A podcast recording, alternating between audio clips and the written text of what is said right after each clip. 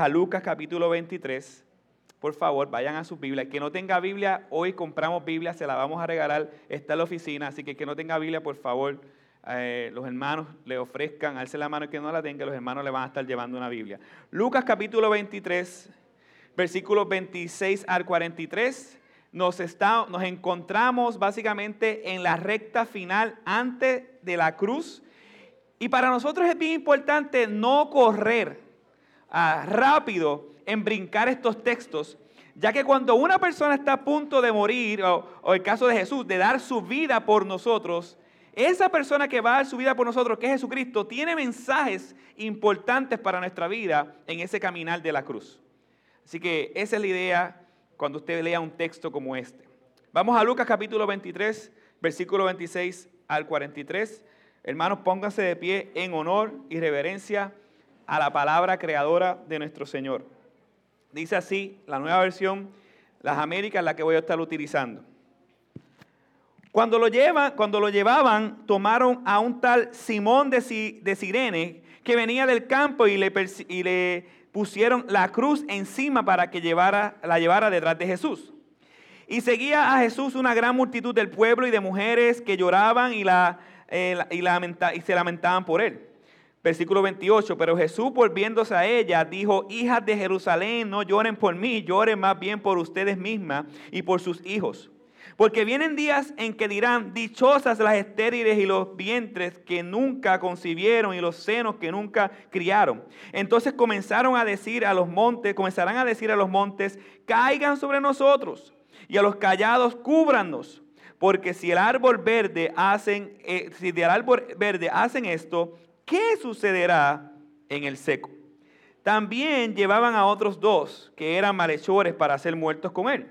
Cuando llegaron al, lugar llamado la calavera, crucificaron allí a Jesús y a los malhechores, uno, de la, uno a la derecha y otro a la izquierda. Y Jesús decía, Padre, perdónanos porque no saben lo que hacen. Y los soldados se echaron suertes repartiendo entre sí sus vestidos. El pueblo estaba allí mirando y aún los gobernantes se burlaban de él diciendo, a otro salvó, que se salve él mismo si este es el Cristo de Dios, su escogido. Los soldados también se burlaron de Jesús y se acercaron a él y le ofrecieron vinagre diciendo, si tú eres el rey de los judíos, sálvate a ti mismo. Habiendo también, eh, habiendo también una inscripción sobre él que decía, este es el rey de los judíos. Uno de los malhechores que estaban colgados allí le lanzaban insultos diciendo, ¿no eres tú el Cristo? Sálvate a ti mismo y a nosotros también. Pero el otro le contestó y reprendiéndolo dijo, ni siquiera temes a Dios a pesar de que estás bajo la misma condena. Nosotros a la verdad justamente porque recibimos lo que merecemos por nuestros pecados, pero este nada malo ha hecho. Y añadió Jesús, y añadió Jesús, acuérdate de mí cuando vengas en tu reino. Entonces Jesús le dijo, en verdad te digo, hoy estarás conmigo en el paraíso. Amén. Tome asiento. Padre, glorifícate. Sé tú y no yo. Abre corazones, trae quebrantamiento y arrepentimiento genuino. Por favor, glorifícate en el nombre de Jesús. Amén y amén. Ok. Ya han pasado muchos años desde el momento de mi conversión. Eh, usualmente no hablo de mí, esto va a ser bien breve, ah, pero creo que es pertinente. Ah, y de las pocas cosas que me acuerdo de mi conversión, contrario a muchas personas que se acuerdan de tantos detalles, yo no soy así.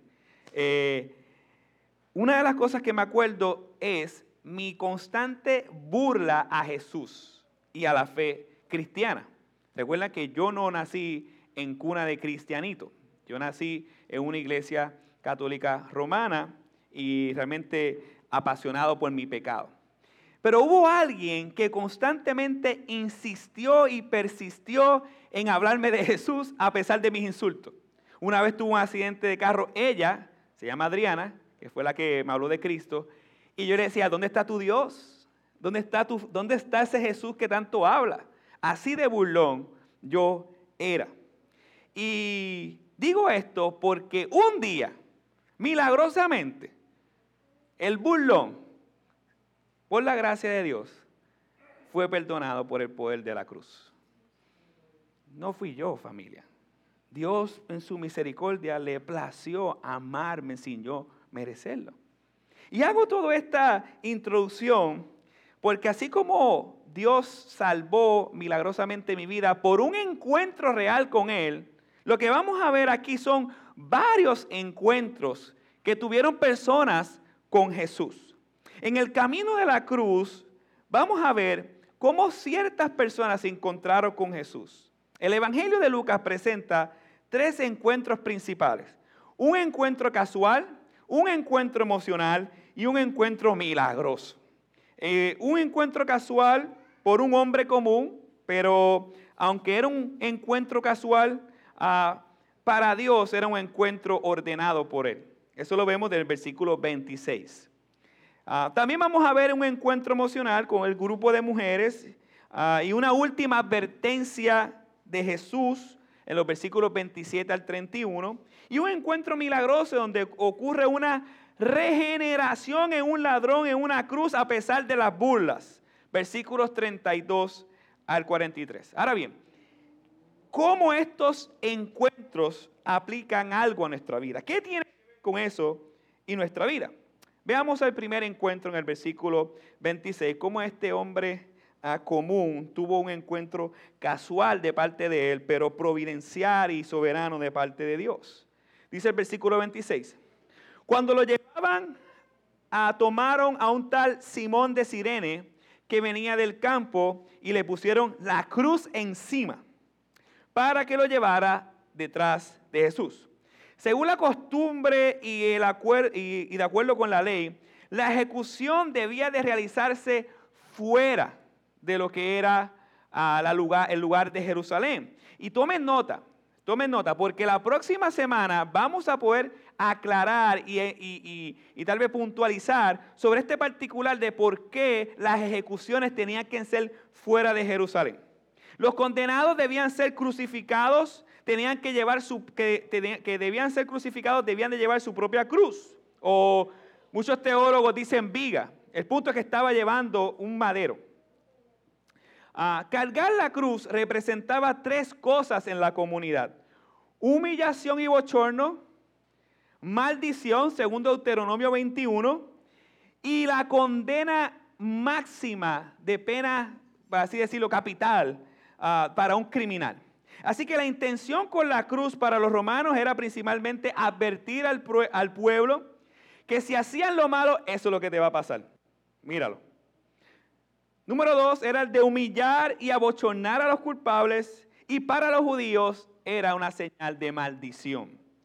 Esta era la intención terrenal que ellos tenían con la cruz. Humillar, maldecir y condenar. El mundo aquí estaba humillando, estaba maldiciendo y estaba condenando a su creador y su salvador. Eso es lo que está pasando aquí. Como si fuera poco. En las pasadas 15 horas Jesús había experimentado un dolor emocional y físico como ninguno. Jesús venía de una atmósfera muy cargada en el aposento alto. La traición de Judas, las agonías en Getsemaní, la huida de sus discípulos, la tortura en el juicio totalmente hipócrita en el Senadrín, las burlas en el palacio de Caifás, la negación de parte de uno de sus discípulos más amados, ah, el juicio ante el juez injusto, la declaración de la sentencia de muerte sobre él y la terrible experiencia de ser azotado y desgarrado por sus trasquiladores. 15 horas sufriendo y desvelado todo esto. No lo pierda de vista. Por ti, por mí, por amor. Y ahora tenía que cargar la cruz hasta un lugar de tortura Humanamente hablando, amada iglesia, Jesús podía haber muerto de, camino a la cruz y no hubiera llegado a la cruz. Pero la cruz no fue diseñada para que las personas murieran de camino, sino que la cruz fue diseñada para que la persona al ser crucificada estuviera horas y horas desangrándose y horas y horas sufriendo. Ese era el diseño de la cruz. Así que la preocupación de estos trasquiladores, de estos centuriones de camino a la cruz, no era que bendito Jesús debe estar cansado, era que se muriera antes de llegar a la cruz. Ellos querían que Jesús muriera lentamente y no rápidamente. ¡Wow! ¡Qué cruel! Familia, este es el reflejo del corazón del hombre. Este es el reflejo de tu corazón y de mi corazón. Somos capaces de hacer eso y mucho más. Ahora bien, es aquí, en esta escena, donde entra Simón. Humanamente hablando, solo estamos viendo a un individuo que está ayudando obligatoriamente a Jesús a cargar su cruz. ¿Quién es ese individuo llamado Simón? La Biblia no dice mucho, pero lo que dice es suficiente para entender el gran privilegio que tuvo este hombre. Que para él era algo casual, tal vez estaba en el lugar random, como decimos por ahí, caminando, pero soberanamente era de Dios que este hombre estuviera allí, privilegiadamente cargando la cruz que Cristo cargó. Este encuentro con Jesús iba a tener un cambio radical en su vida. Este hombre viene del norte de África, lo más seguro iba a celebrar la Pascua. Así que cargar esa cruz ah, tenía doble implicación. Número uno, si este hombre cargaba la cruz, iba a quedar totalmente descalificado de las ceremonias, ya que se mancharía con la sangre de un hombre eh, culpable para el mundo, así que quedaría impuro según la ley ceremonial. Y número dos, ese día, ese hombre sería o voluntariamente adquiriría la humillación más grande que cualquier hombre pudiera experimentar en ese tiempo. La cruz es humillación. Entonces, Andrés, ¿dónde está el privilegio de este hombre? Esa fue la única consecuencia de ser descalificado y humillado. ¿Cuál es el privilegio que tuvo este hombre? Este hombre tuvo un privilegio glorioso, familia, por varias cosas. Número uno, Lucas 9:23 dice que cualquiera que quiera ser mi discípulo tome su cruz, niegue a sí mismo y sígame. Este hombre involuntariamente está haciendo un acto de obediencia a Jesús en cargar una cruz y negarse a hacer lo que él iba a hacer y seguirle sin él saberlo. Pero sobre todas las cosas, este hombre estaba principalmente participando de la gloria de Dios por esta razón. La cruz es la victoria de Jesús ante el pecado y la muerte. Y este desconocido fue invitado a participar de esa gloria de la cruz. ¡Wow! ¿Ven el privilegio? Terrenalmente hablando, este hombre estaba respondiendo en obediencia a un centurión, aunque él sabía las implicaciones que tendría el cargar la cruz que las acabé de mencionar para el pueblo judío. Pero, pero soberanamente hablando, Dios quiso que así fuera. Es como si ahora mismo, un ejemplo, alguien te llama y te dice, ay, vente conmigo a la iglesia y tú diantres, puedes ir para la iglesia porque qué remedio de tantas llamada que estoy recibiendo esta persona. Y tú vas y acompañas a, esa acompañas a la persona que te invitó a la iglesia y ese día en adelante tu vida cambia para siempre. O es como si tú llegaras a casa de un amigo que hace tiempo no vea y de repente ve un grupo de locos con una Biblia abierta y, te dice, ven, ven, entra, vamos a leer la Biblia. Y tú como que, eh, diantre, yo vine a saludarlo y toque, ah, ok, me voy a quedar. Te sientas, empiezas a leer la Biblia y de repente por leer la Biblia tu vida cambia para siempre. O tal vez estás caminando en la calle y viene una persona y te dice, sigue a Jesús, Dios te está llamando. Y eso se te queda rebotando, rebotando, rebotando, pasan semanas, pasa día y de repente tu vida cambia por completo. Dios utiliza diferentes circunstancias para que nuestra vida cambie por completo.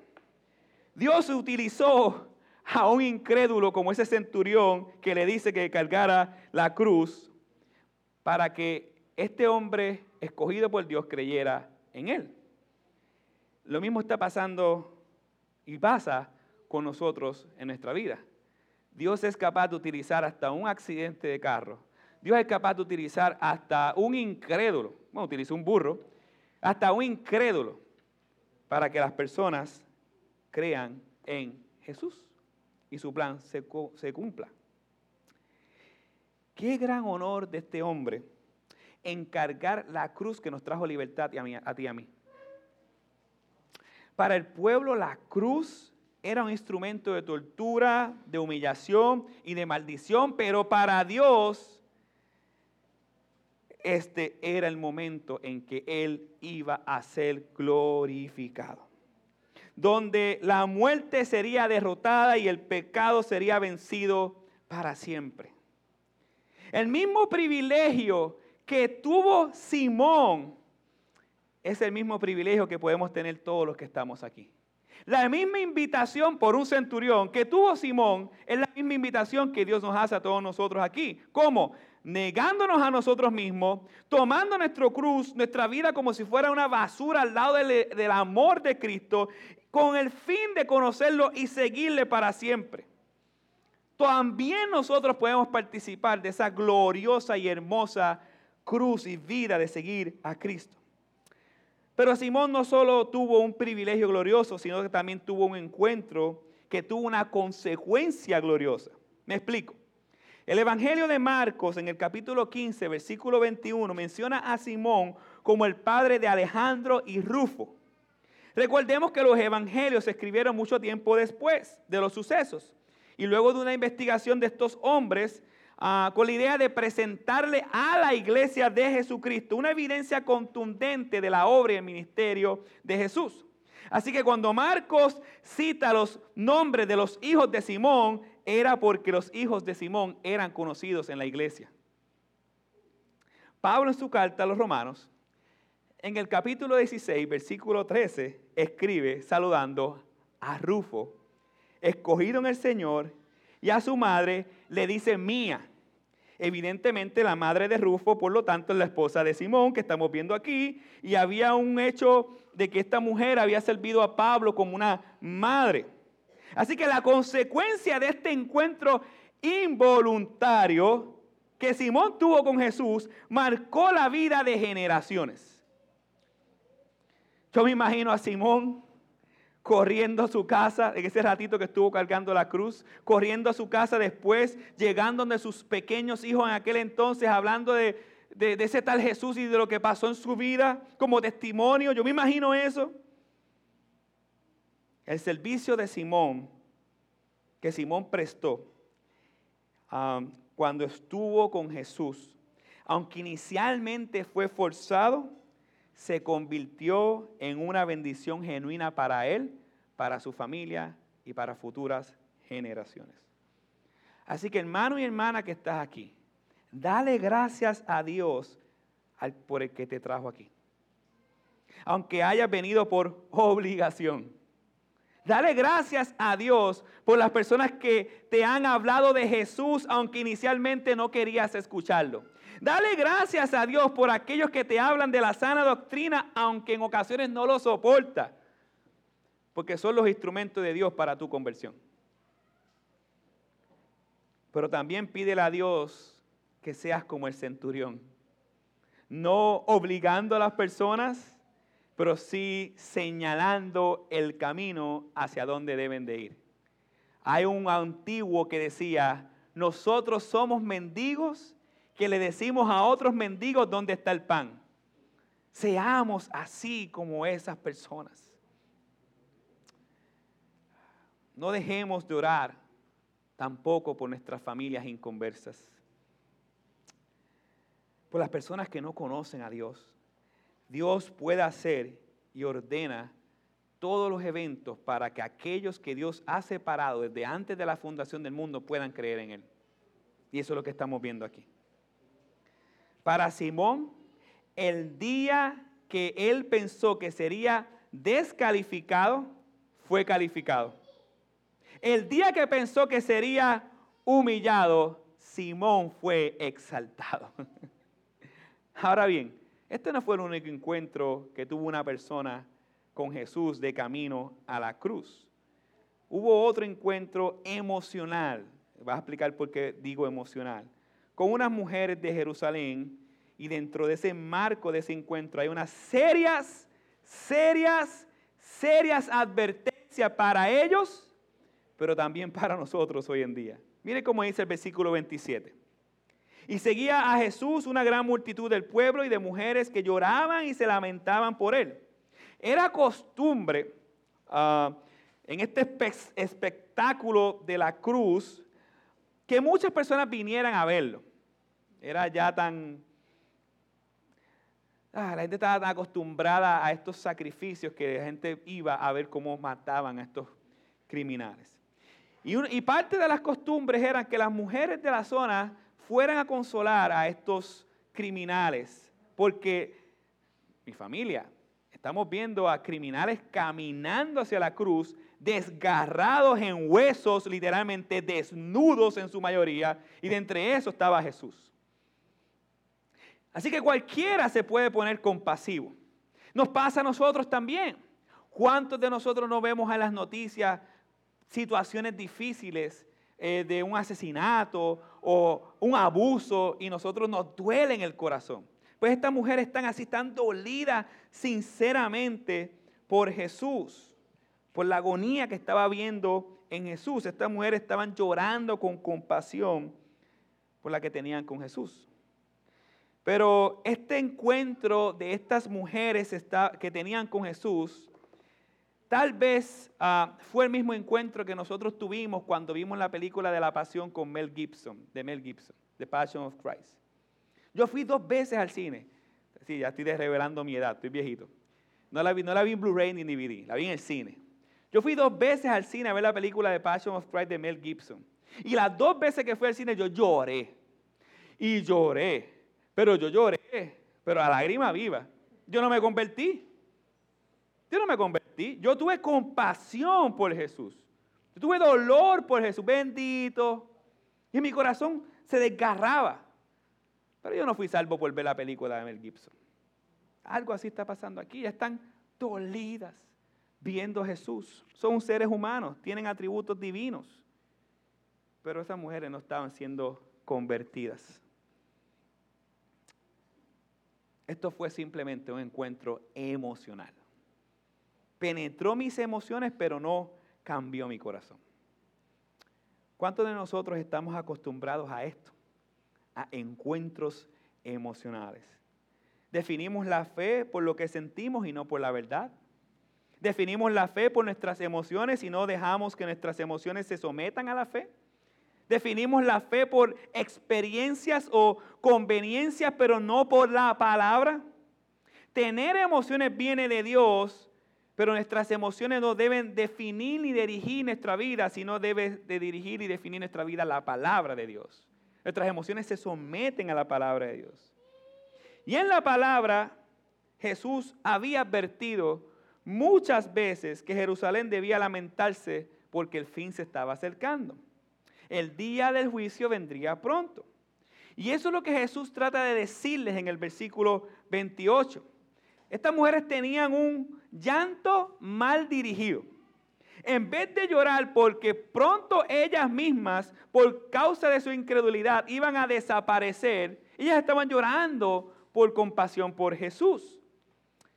Pero mire cómo lo dice el versículo 28. Pero Jesús volviéndose a ellas dijo, hijas de Jerusalén, no lloren por mí Llore más bien por ustedes mismas y por sus hijos.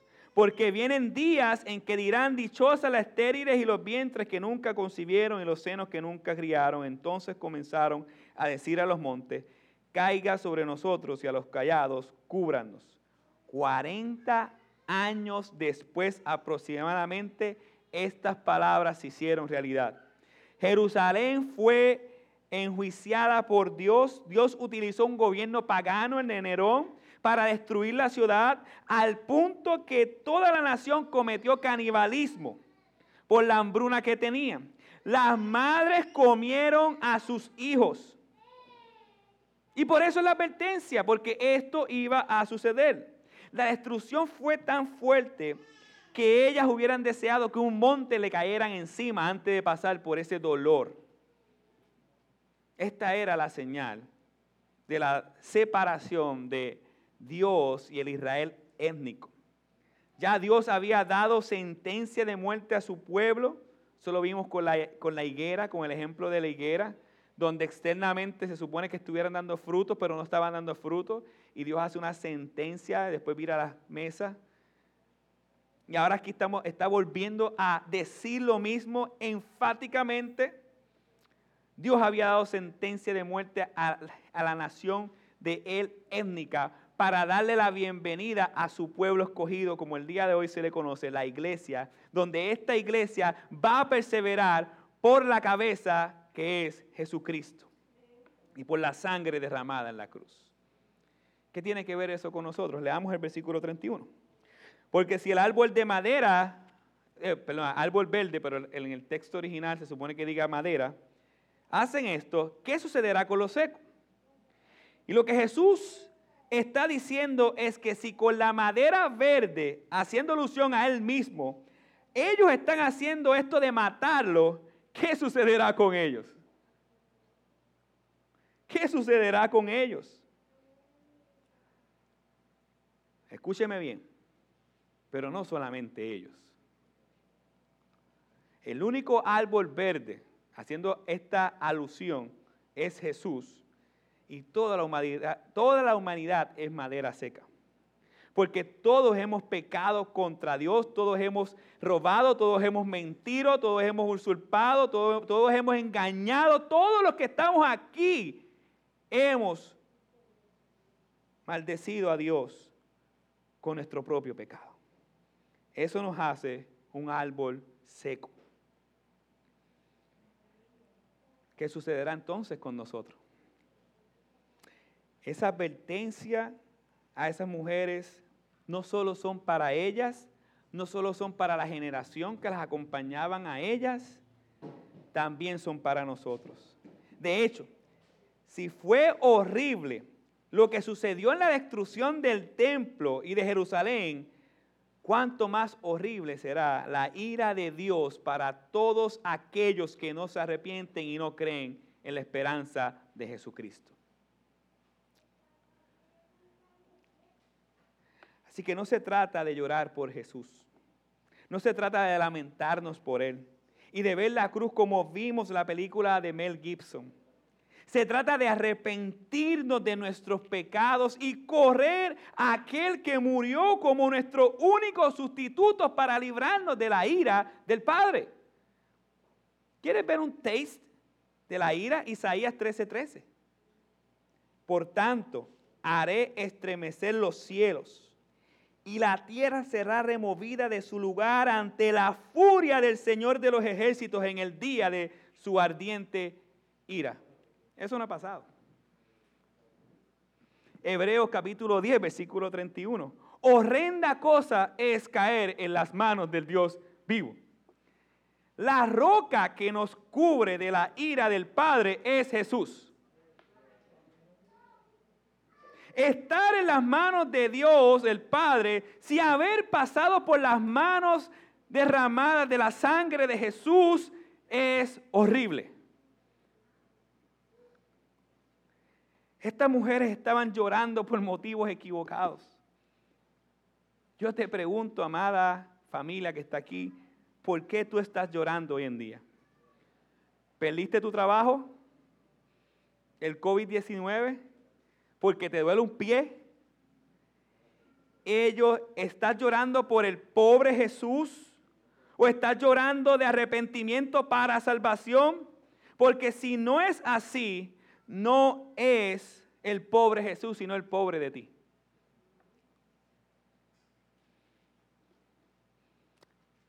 Roguemos a Dios que podamos llorar de arrepentimiento y abrazar al único que nos puede salvar, que se llama Jesucristo. Pero queda un encuentro adicional. Ya no en el camino, sino en la misma cruz. Vimos el encuentro de Jesús con Simón, o Simón con Jesús, mejor dicho. El encuentro de las mujeres que lloraban con Jesús. Llévese esto en su corazón. Un encuentro milagroso a pesar de las burlas. Jesús iba junto con otros dos que, si habían, que sí habían sido culpables por un delito. Llegaron a un lugar llamado la caravera. Y desde allí Jesús hace una de las oraciones más grandiosas en toda la Biblia. Versículo 34. Padre, perdónalos porque no saben lo que hacen. Dice la Biblia que de la abundancia del corazón habla la boca. Lo que abunda en el corazón de nuestro amado Salvador Jesucristo es gracia y misericordia. Aún en el momento más agonizante, Él seguía intercediendo por los pecadores. Aún en el momento donde esta humanidad está matando a Dios mismo, Él seguía diciendo, Padre, perdónanos porque no saben lo que hacen. Él está perdonando a los que están blasfemando su nombre. Cuando Él dice no sabe lo que hace, no malinterprete. No está hablando de la inocencia de pecadores, como si no fueran culpables. La Biblia dice, Romanos capítulo 3, por cuanto todos pecaron, están destituidos de la gloria de Dios. Tal vez er, ellos no eran conscientes, eso sí, del alcance de su maldad. Eso sí, no lo reconocieron como el verdadero Mesías. Estaban ciegos a la luz de la gloria, porque si hubieran reconocido que Él era el Mesías, Jesús nunca hubiese sido crucificado. Primera de Corintios capítulo 2, versículo 8. Ahora bien, viendo esto, ¿cuál hubiese sido nuestra oración? Padre, asesínalos. Padre, destruyalos. Que caiga fuego del cielo. Mátalos a todos.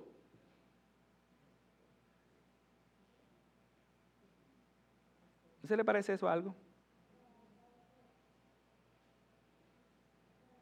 Que hay que se meta conmigo, que soy el ungido. Mátalos a todos.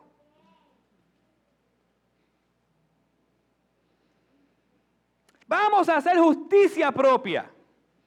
Vamos a vengarnos. Vamos a tomar venganza que mucho nos enseña la oración de Jesús en la cruz. Una oración corta, pero llena de misericordia. ¿Qué abunda en nuestros corazones por aquellos que no conocen a Jesús? Por aquellos enemigos de Dios. Por aquellos que nos hacen mal. ¿Qué abunda en nuestros corazones? Hace unos días atrás yo puse un video de de un joven ah, que estaba en un juicio ah, testificando contra el asesino o la asesina de, su hermano. Y cuando ese joven, ese joven habla, pero bueno, no tuve casi ningún like. Cuando ese joven habla, él no dice, ojalá que te pudras en la cárcel. Él no dice eso. Yo deseo de ti lo mejor. Te perdono, yo deseo de ti lo mejor. ¿Y sabes qué es lo mejor? Cristo Jesús. El joven se paró, armado del Espíritu Santo, la abrazó y ahí sí la mató.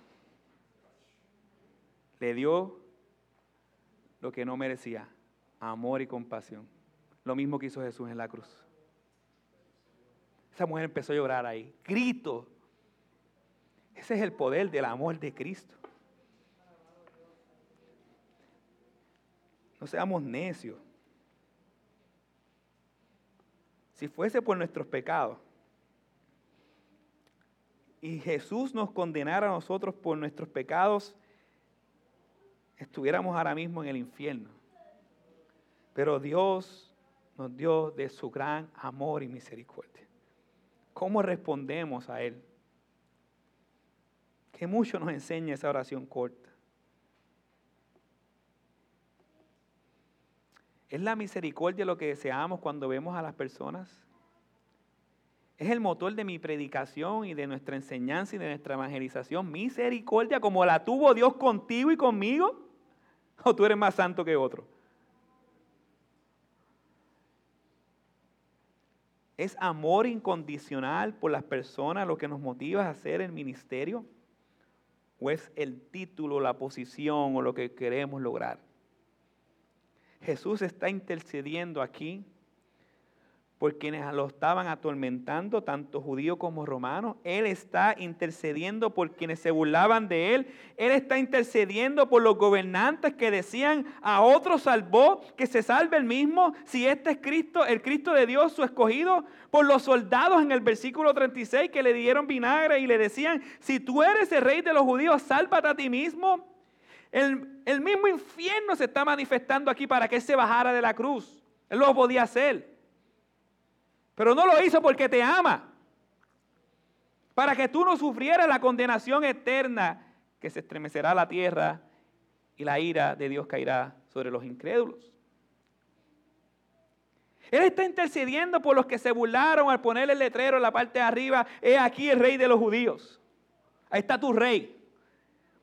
Pero no solamente por ellos, está, por esos que estaban allí, Jesús estaba intercediendo.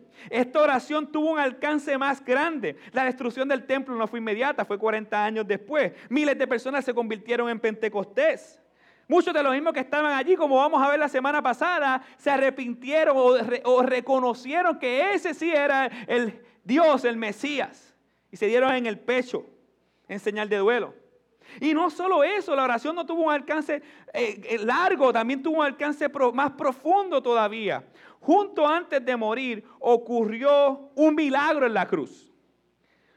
Un encuentro que cambió la vida de un hombre para siempre, eternamente. Dice el versículo 39, vaya conmigo ahí, que uno de los maleantes estaba también blasfemando a Jesús. ¿No eres tú el Cristo? Sálvate a ti mismo y a nosotros. Pero Mateo 27, 44 y Marcos 15, 32 dice que ambos criminales se unieron a la multitud en las burlas para Cristo. Lo que sucede es que Mateo y Marcos narran el inicio y Lucas narra el final. Al transcurrir las horas ocurre un milagro producto de la intercesión de Jesús. La conciencia de uno de los malhechores fue traspasada y se arrepintió. Tan pronto el otro ladrón insistió en burlarse del versículo 39, este ladrón lo reprendió y, y se negó a hacerlo de nuevo. Andrés, pero yo pensaba que el ladrón en la cruz, eso era por osmosis. Yo pensaba que el ladrón en la cruz no se había arrepentido y pues, pues, gracias, sin arrepentimiento. Salvación sin arrepentimiento. Leamos cuidadosamente el versículo 40 al 42. Cuidadosamente. Pero el otro le contestó y reprendiéndolo dijo, ni siquiera temes tú a Dios a pesar de que estás bajo la misma condena. ¿Qué vemos aquí, amada familia? Reconoce a Jesús como Dios. Número uno. Número dos. Nosotros a la verdad, juntamente porque recibimos lo que merecemos por nuestros hechos, pero este nada malo ha hecho. Número dos. Reconoce su condición de pecador delante de Dios. El ladrón en la cruz fue sincero. Dejó de acusar a Dios por su propio pecado. Versículo 42. Jesús, acuérdate de mí cuando vengas en tu reino. Y número tres, pone su fe y confianza en Jesucristo. Arrepentimiento y fe en la cruz por medio de la obra intercesora de Jesucristo. ¿Qué es esto que vemos aquí? No solo arrepentimiento y fe. El Dios de la Biblia, Jesús, es 100% seguro no solo para salvar en un momento, sino para perseverarte para siempre. ¿Cómo lo sé? Que la salvación es eterna. Miren lo que dice en el versículo 43. Entonces Jesús le dijo, en verdad te digo, hoy, No después del purgatorio, no después de siete rituales, no después de la intercesión de todos los santos. Hoy estarás conmigo en el paraíso. Familia, este es el encuentro que todos debemos tener con Jesús. Este hombre de ser un blasfemo pasó a ser un hijo de Dios. De ser un burlón pasó a ser un amado de Dios. Este encuentro de, ah, de, la cruz nos debe de llevar a meditar qué implicaciones tiene esto para nuestra vida.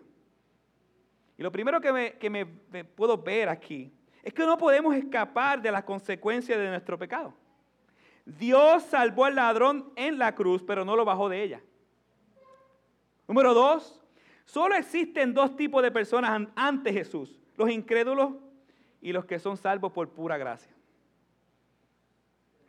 Número tres, la salvación no se puede perder porque Jesús es el que la asegura. Jesús la asegura, la salvación a este individuo, luego de la muerte le dice que va a estar con él al instante. Y número cuatro, algo que parece absurdo, pero tengo que decirlo, para aquellos que no creen en la vida después de la muerte, esta tal, hoy mismo estarás conmigo en el paraíso. Jesús no Pablo, no Pedro, para aquellos que eh, piensan y difieren en que la doctrina, que si fue Pablo, no, esto fue Dios mismo. Hoy estarás conmigo en el paraíso. Familia, muchos decían, atiendan esto, Él puede, Él no puede salvarse a sí mismo. Qué error tan grande si nosotros pensamos que Jesús no podía salvarse a sí mismo ellos pensaban, hablando de estos individuos, que era la debilidad la que mantenía clavado a Jesús en la cruz. Pero amada familia, no era la debilidad la que mantenía clavado a Jesús en la cruz, sino era el poder de su amor. El amor por los demás para que pudieran ser salvados. Él se sacrificó a sí mismo como un sustituto, rindiéndose voluntariamente, soportando las agonías con el fin de que todos los que estamos aquí hoy en día pongan su fe en Jesucristo para siempre y por siempre. Este es el Jesús de la Biblia. Yo te pregunto, ¿realmente has tenido un encuentro con Jesús, el de la Biblia? Yo no hablo de un encuentro religioso en, ir toda tu vida a una iglesia o leer tu Biblia en tu casa. Yo digo que si tú has tenido un encuentro verdadero, transformador con Jesús. ¿Cómo luce un encuentro verdadero con Jesús? Igual como lució con este hombre que estaba burlándose y de repente salen palabras de vida eterna de la nada. Porque Dios le da un nuevo corazón, un nuevo sentimiento, una nueva voluntad, una nueva actitud. Dice la Biblia que somos una nueva criatura.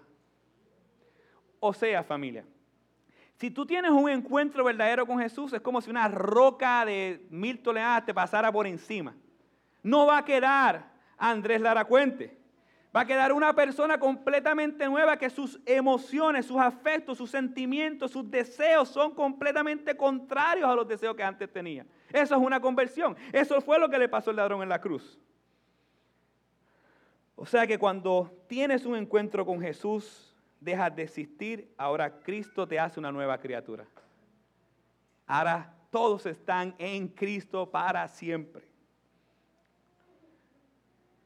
Ese es el encuentro que desea que Jesús, que Jesús desea que tú y yo tengamos. ¿Tú has tenido encuentro con Jesús? Si no lo has tenido, yo voy a orar por ti. Amén. Inclina tu rostro. Padre, yo te doy gracias por tu gloria y misericordia. Yo simplemente te pido que así como te gracia y misericordia con el ladrón en la cruz, tengas gracia, amor y misericordia con los hermanos que están aquí. Padre, perdónanos, porque no sabemos lo que hacemos. pero en tu gracia y misericordia tenemos libertad y vida eterna. Por favor, sálvanos, no solamente para escapar de tu ira, sino sálvanos porque tú lo vales todo, Señor. En el nombre de Jesús.